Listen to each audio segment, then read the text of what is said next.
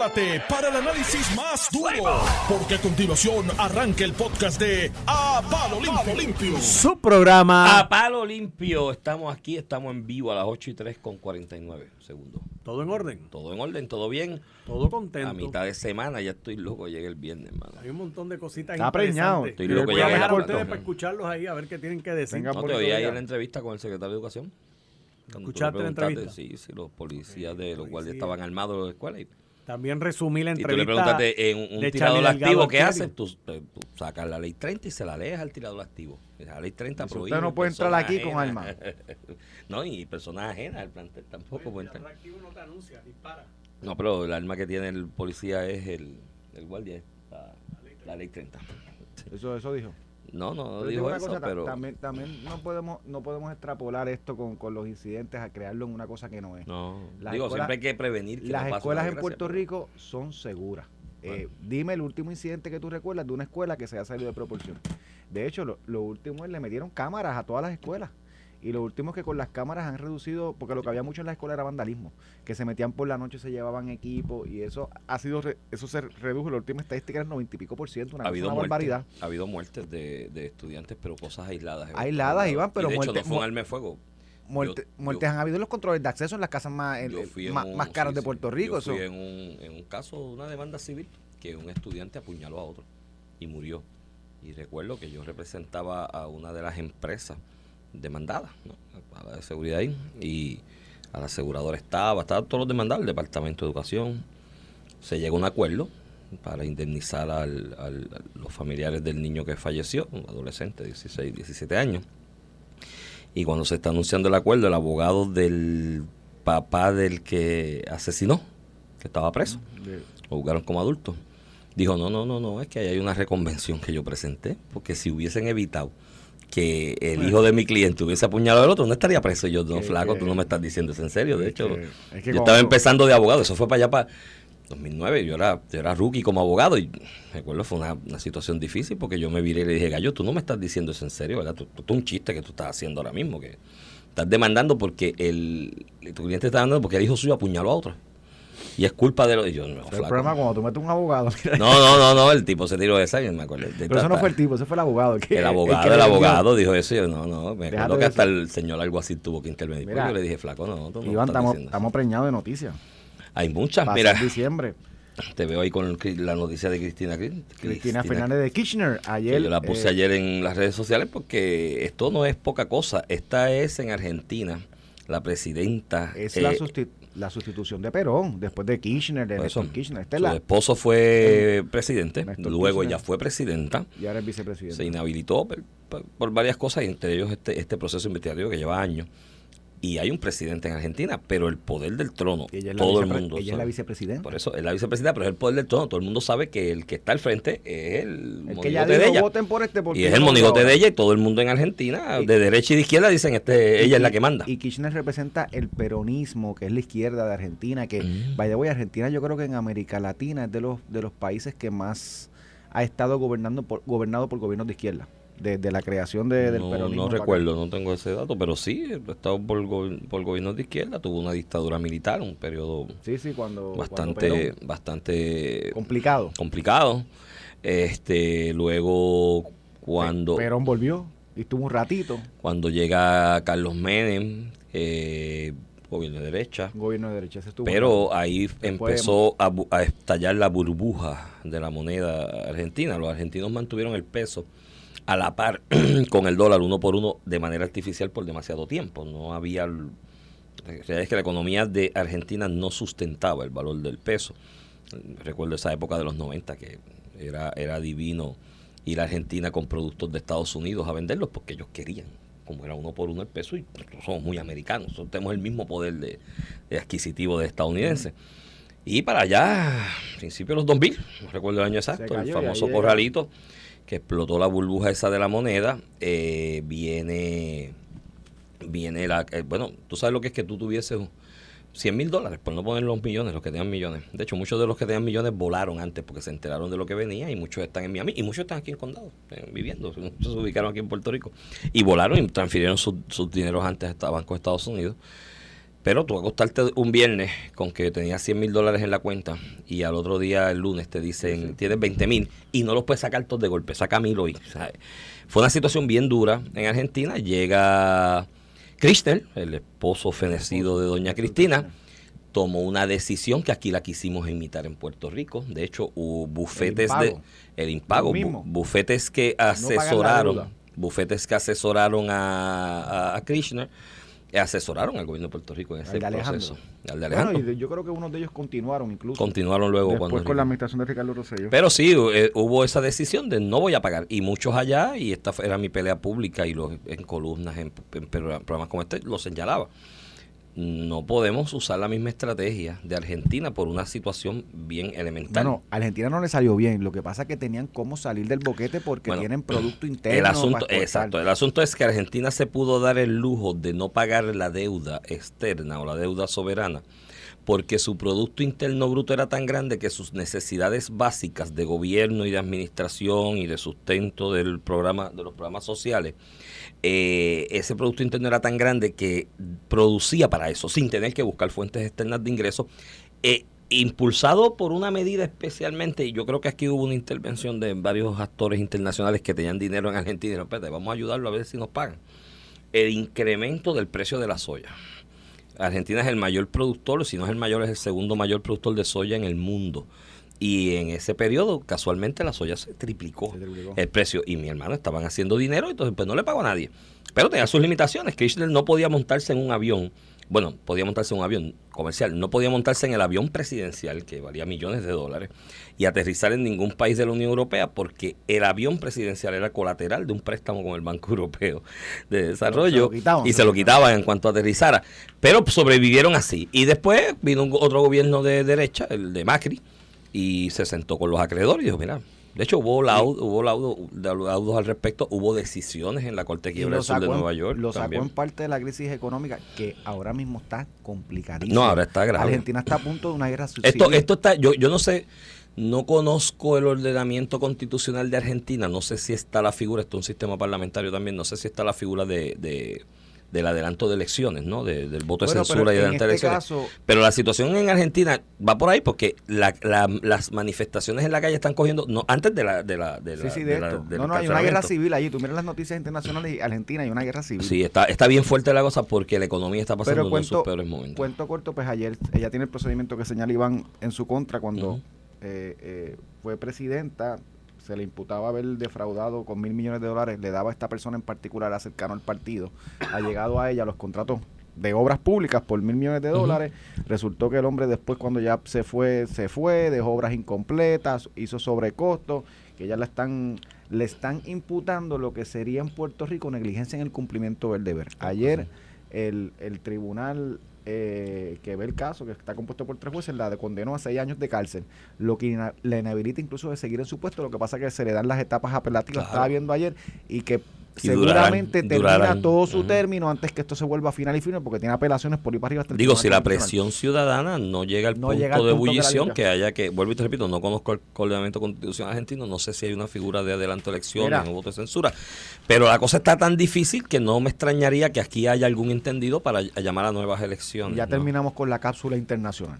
Sí, bueno, te puedo añadir la de Maduro, que está diciendo que Biden le, está levantando las sanciones sobre el petróleo por razones obvias, Sí, lo explicamos el otro día, de Reducir de- el costo, de Exxon, que aumentar tiene- la, la oferta. la oferta de gas Para natural y costo. petróleo, ¿no? A través de PDVSA y los nuevos yacimientos de gas natural en la frontera entre Guyana y Venezuela. Pero ayer este Maduro hizo un acto de apertura. Dijo, bueno, yo estoy dispuesto a hacer elecciones si me quitan el resto de las sanciones. Tú sabes, y adelantar las elecciones y llevar a cabo unas elecciones supervisadas por la comunidad internacional, pues él Eso está, está bien, dispuesto. eso está bien. Él está dispuesto, pero si le quitan todas las sanciones. Fíjate que yo no tengo con y problema ahorita dice, si me quitan todas las sanciones y me dan inmunidad. Ni, mira, ni en Venezuela, ni en Cuba, ni en Puerto Rico. Yo no tengo problema con que venga un gobierno de izquierda, socialista, lo que sea. Lo que estoy en contra es que sea como en Cuba y Venezuela, donde no hay elecciones libres. En Cuba, primero, nadie se puede postular si no es del Partido Comunista. Y en Venezuela, aunque tú puedes postular candidatos de derecha, la realidad es que nunca han permitido que los procesos sean evaluados por la comunidad internacional y lo que han hecho es robarse las elecciones, en las elecciones pasadas de Maduro. Entonces, pues ahí es que yo tengo mi problema, pero si se hace un proceso justo y vuelven a elegir a Maduro, pues mire, ese es el gobierno que ellos quieren. Yo puedo estar en contra, pero ese es el No, gobierno que los venezolanos quieren. Yo en Puerto Rico con lo de la izquierda tengo dos problemas. Número uno, que no dicen que son de izquierda, se Ah, disfrazan, eso es uno. Dos, llegan al poder, mi hermano. El, el caso tuyo y el mío, que hemos sido bastante críticos y vocales en contra de esa ideología en Puerto Rico, tenemos que montar un avión y irnos para las cínsoras porque te van a zumbar todo el aparato estatal en no me nada, no meten Si miedo. ellos Mira, son, ellos son, pero- ese es el, ese es el modus Iván, operandi. Si la mayoría de las personas en Puerto Rico quieren eh, que su gobierno eh, sea socialista, quieren victoria ciudadana. pero que se lo digan de frente. Por eso, socialista. pero si votan, pues, yo no tengo problema con los procesos. En Puerto Rico tú tienes un proceso donde puedes votar. De la oposición está a señalar las verdaderas intenciones de las personas que lo ocultan. Pero es un proceso democrático. Me afecta en Venezuela y Cuba porque no lo son. Mira, temas locales. Terminando la cápsula internacional. Pues quiere Delgado empezar al barrio. Charlie Delgado dice Está que va Charlie. el Senado. Tenemos que hablar también de la, del encuentro ayer en Casablanca, que Sí, Biden nos prometió de nuevo Villas ¿Sabe- y Castilla. Sabes que cuando de miré- nuevo Biden nos prometió. Cuando miré eso pensé en tu frase clásica. El gran hombre blanco. El gran hombre No, no, blanco, no, ahí pero hablamos de eso ahorita. Pensé en ti, pensé en ti. Cuando vi el reportaje, la cobertura, dije, aquí estamos mirando el gran hombre blanco. Mira, Charlo Delgado Altieri, que, que se especulaba que era uno de los posibles candidatos a la gobernación, le da una, una entrevista a Gloria Risquillen del Nuevo Día y dice que le interesa, eh, que no descarta nada, pero que le interesa el Senado si el Partido Popular hace una buena plataforma. Como si esta persona no hubiera tenido alguna injerencia en las plataformas del partido. Fue candidato a la gobernación, la plataforma la propuso él. Lo que el Partido Popular último ha propuesto es de Charlie Delgado. No solamente fue vicepresidente, sino que fue el candidato a la gobernador que hizo el comité de plataforma.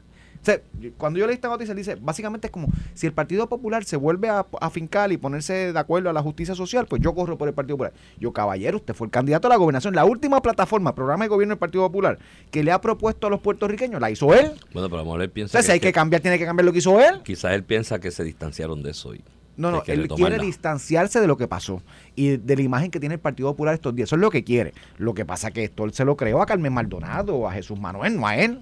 Anyway, dice que va para el Senado, me imagino que viendo un poquito la, la línea de que la gobernación va a estar bien complicada para el Partido Popular en general. So, cualquier persona que sepa algo de política sabe que esta elección es complicada para el Partido Popular, como la anterior fue complicada para el Partido Nuevo Progresista y la ganó. Este, y en ese sentido, eh, yo creo que lo discutíamos aquí. Yo esto de Carmen Maldonado y él, yo creo que está, me, lo dicen los, algunos populares, ¿verdad? Que están bien distanciados. Ella sí quiere correr eh, para la gobernación y Charlie parece que ya se va ubicando eh, para correr en un puesto en el Senado por acumulación.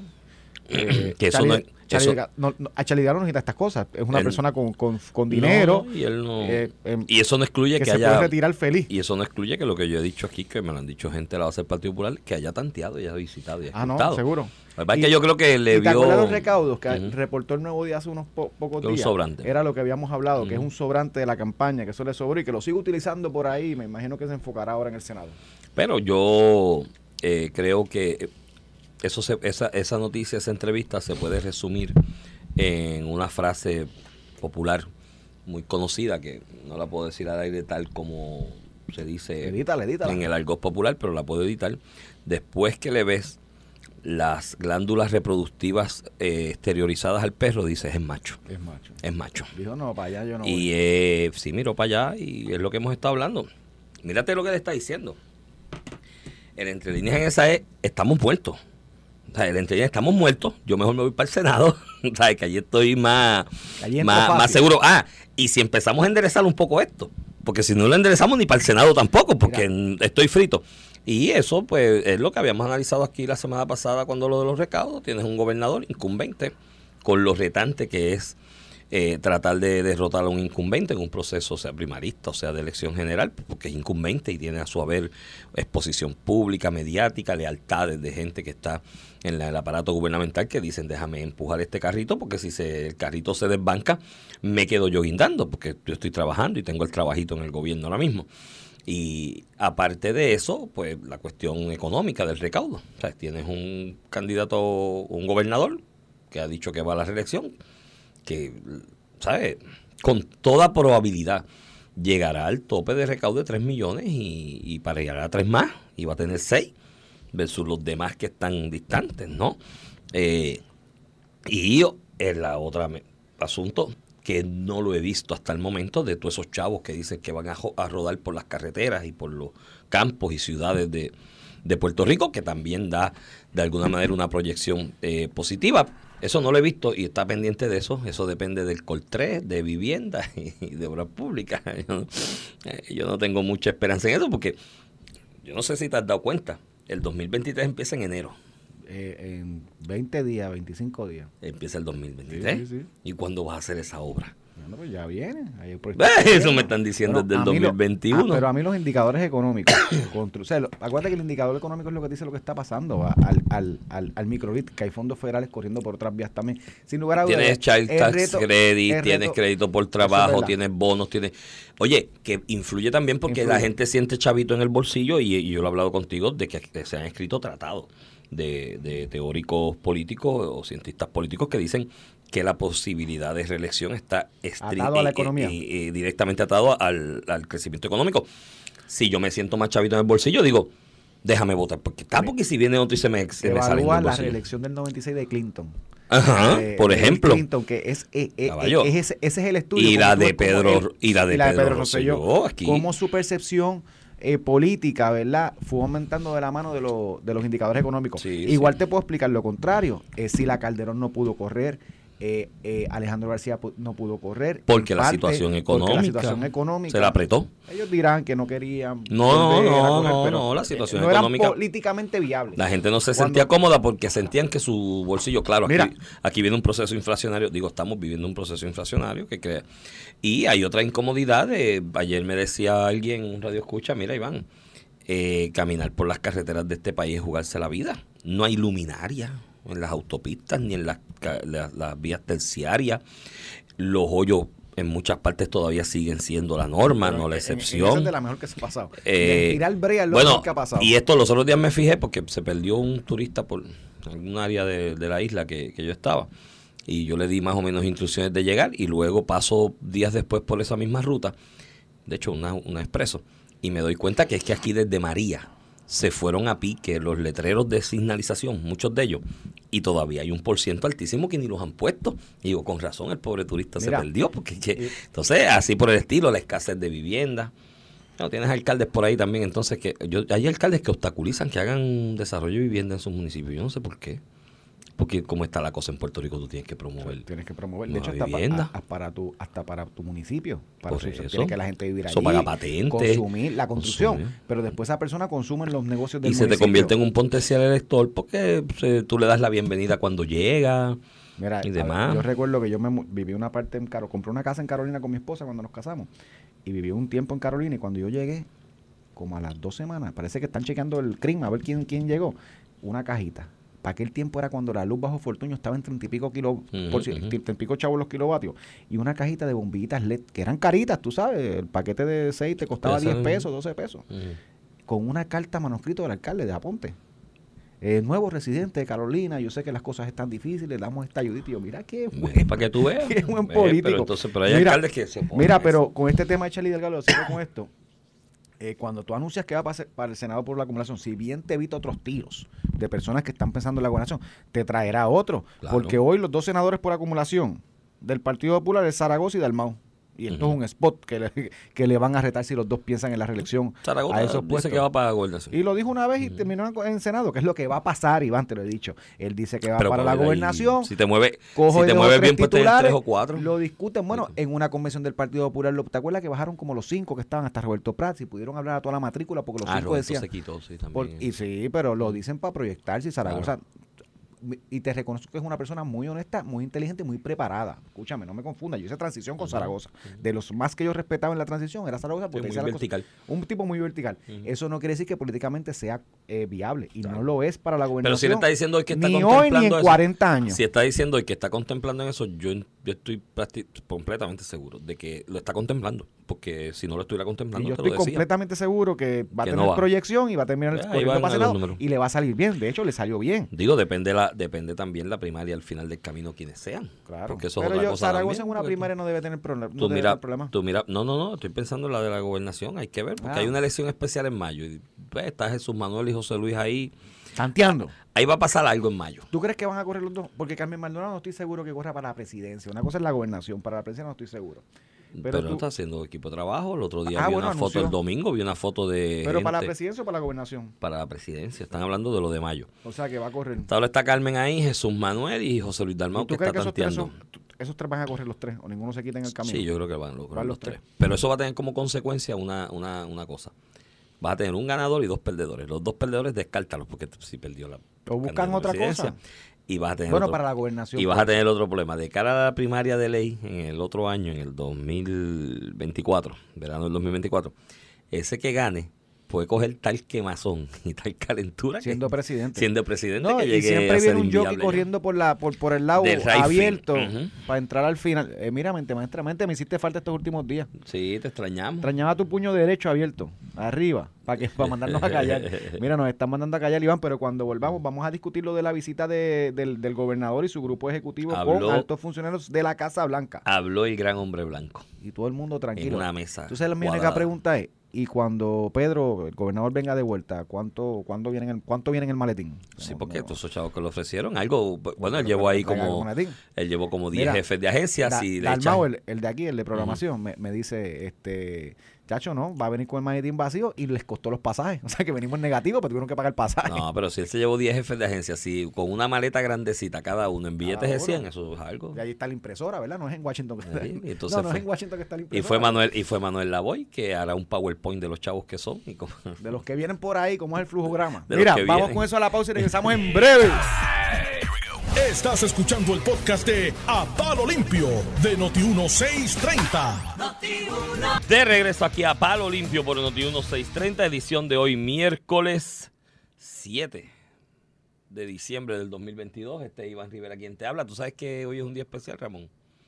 Ramón Rosario me acompaña. Hoy es, un día, acompaña. hoy es un día especial. Alvira cumple 79 Ya, años. Un día como 70. hoy, hace 79 años, Alvira nació en donde Fajardo. En En, el hospital de Fajardo. Y, y, había 60 años hospital- en la radio. Había hospital en Faldo. fue una, una comadrona. Ah, fue una comadrona. Ve que no hace Y falta- 60 años en la radio. 60. Alvira es una institución. Bueno, a los 10. 39 en Noti uno. tú empe- 39 y 39 no no tiene uno. Tú empezaste a los 19 años. Eso debe ser un récord Guinness. ¿Quién está de 60 locutor? años en radio. Está entre 60 él años. y en televisión, don Francisco. Están ahí peleando. Están ahí peleando, sí, pero Don Francisco no es radio. Así que pues, tenemos que chequear eso. Mira, pues a lo mejor la tienen un récord Guinness ahí. récord Guinness ahí que no hemos- Esos no récord reclamamos. Guinness te dan chavo. No, el pero te- Pero- dinero ahí. Sí, Sí. pero te ponen, en- Pregúntale a también, te Ferdinand. ponen en la historia. Ferdinand Pérez tiene un récord Guinness. Ajá. Sí, de la de carros De antiguos, carro. de lo- la caravana de ese carro antiguo. Hay que preguntarle. Chécate con Ferdinand Pérez que si dan unos chavitos con eso. Bueno, este, Porque hacemos las gestiones. Ag- Agrelo tuvo 50 años y está en Guinness.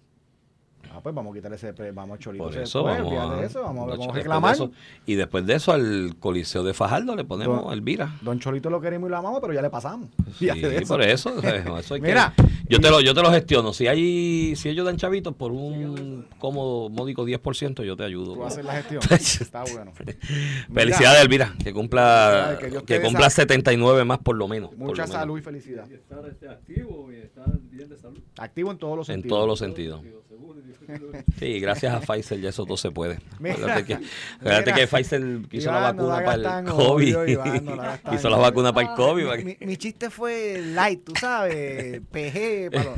no la hagas tan obvio. Mira, eh, Iván, ayer se dio una reunión histórica, histórica en Casablanca. Fueron, fue el gobernador, su, su equipo cercano, cercano, los principales secretarios, vía Manolo Sidre, vía Alde, Coltri, Vivienda, Recursos estaba- naturales, recursos naturales, agricultura, estaba el, director de OGP, OGP. vi a, a to- todo el grupo eh, central y, y Carlos Mellado anda por Washington, pero bregando con lo de Medicaid. No, pero estuvo en la reunión. dice. ¿Estuvo en la reunión también? Sí, sí, citan ¿Se coló?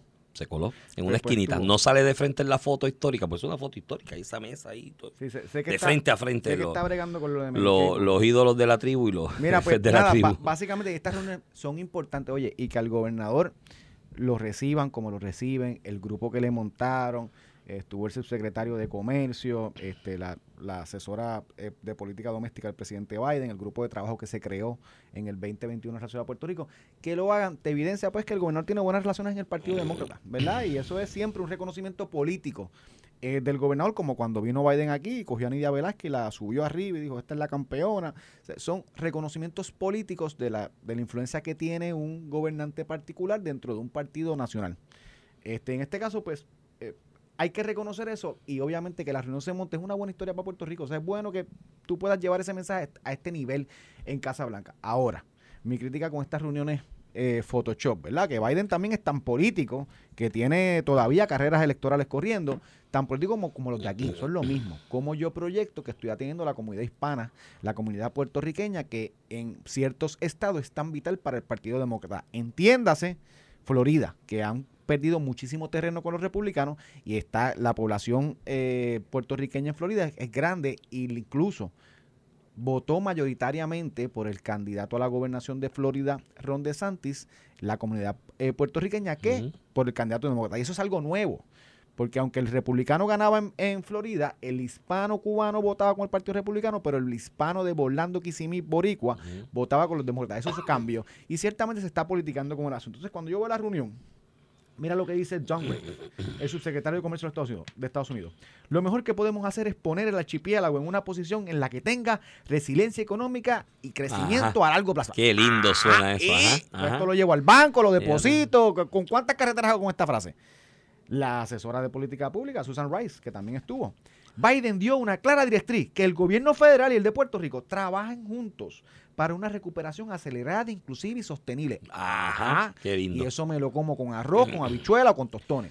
¿Sabes? Llega un punto que pues, estas palabras... Y, Le faltó una palabra ahí, de, las palabras clásicas de cuando tú no quieres decir nada y empastelar algo. Ya dijeron resiliencia en la primera. Esa es una, ese es check. Te faltó integral. Integral. Integral. Un plan de desarrollo y crecimiento económico integral son a largo mesas de diálogo, son palabras que tú como metes las mesas de diálogo, la mesa redonda de diálogo. Y yo llego al punto, mira, chulo, que el Casa Blanca esté mirando para acá, ¿qué le va a dar a Puerto Rico? ¿Cómo va a atender? Mira, una gran oportunidad que eh, que están a punto todavía de perderla, pero llevan dos años perdida. Atender el asunto de Medicaid y Medicare para Puerto Rico. Atender el Seguro Social Suplementario para Puerto Rico. Esos dos programas federales solamente no han hecho nada, teniendo Cámara y Senado.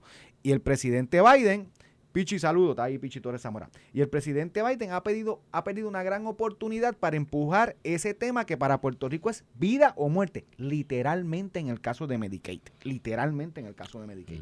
Entonces, pues, ahora se está discutiendo Medicaid. ¿Dónde está el compromiso del Grupo de Trabajo de Puerto Rico para ir a Casa Blanca y mover eh, con sus eh, pares demócratas, tanto en Cámara y Senado, que se despiden ahora en diciembre, porque en enero la Cámara por lo menos pasa a manos republicanas? ¿Dónde está eh, eh, esa agenda de Puerto Rico que tenga alguna sustancia para Puerto Rico. Más, más allá de decir que queremos resiliencia y trabajo conjunto, sí, chulería, tú vamos a aplaudirlo, palabras bellas. Yo lo escuchaba y le decía, habló el gran hombre blanco, habló la gran mujer blanca, que eso es la frase de Iván favorita cuando tú pues. hablas con una persona, eh, con, un congresista. alguien de Estados Unidos a hacerte promesas y tú vas allá a mirarlo. Lo, dijo, el hombre blanco. Y tú pues vas allí y lo miras y dices, ay. Pues no, Biden es tan político como los de aquí, dicen de las cosas de la boca para afuera y hasta que no ejecuten algo concreto de verdad que yo no puedo aplaudir esta reacción del gobierno federal, que el gobernador y su equipo tienen que ir allí y exigir y utilizar el vehículo que es bueno y se le dio, que es de comunicación. Ciertamente el gobierno federal, hasta que no ponga la acción donde ponga, ponga la palabra, ¿verdad? Cuando mande el billetico, hasta ahí no podemos hacer nada. Dime tú, No, yo esperaba que en esa reunión de ayer se anunciara de manera y que en vez de esas frases trilladas este, escritas por un estratega político, se hubiese dicho e ido puntualmente sobre, allí estaba el del Coltré también, en una esquinita con su, con su computadora apuntando, se hubiese anunciado, mira, de los dineros que están asignados te voy a eliminar A, B, C y D de requisitos para que primero la, el, el, flujo del, del, dinero, de la aprobación del dinero para los proyectos sea más rápido y con mayor celeridad, ¿no? Segundo, que quite requisitos onerosos que propendan a que empresas puertorriqueñas en el área de la construcción y servicios relacionados a la reconstrucción puedan licitar, porque hay requisitos ahí, Ramón, de una fianza y unas líneas de crédito que te demuestran a todas luces que ninguna empresa puertorriqueña va a poder licitar. Es para que liciten empresas de Estados Unidos. Que luego subcontratan a las de aquí. Entonces se pierde dinero en el camino de la subcontratación y celeridad en el asunto. Pues yo pensaba que de esa reunión iban a surgir esas eliminaciones de requisitos onerosos para que se lograra ese crecimiento económico con, la asignación, pero pues eso fue lo que dijeron. El programa, el delegado tiene invitados especiales. Los dejamos ahí. Se me quedaron dos noticias, pero mañana. Manténganse en sintonía, los continuamos mañana. Esto fue el podcast de a, Palo Limpio de Noti1630. Dale play a tu podcast favorito a través de Apple Podcasts, Spotify, Google Podcasts, Stitcher y Notiuno.com.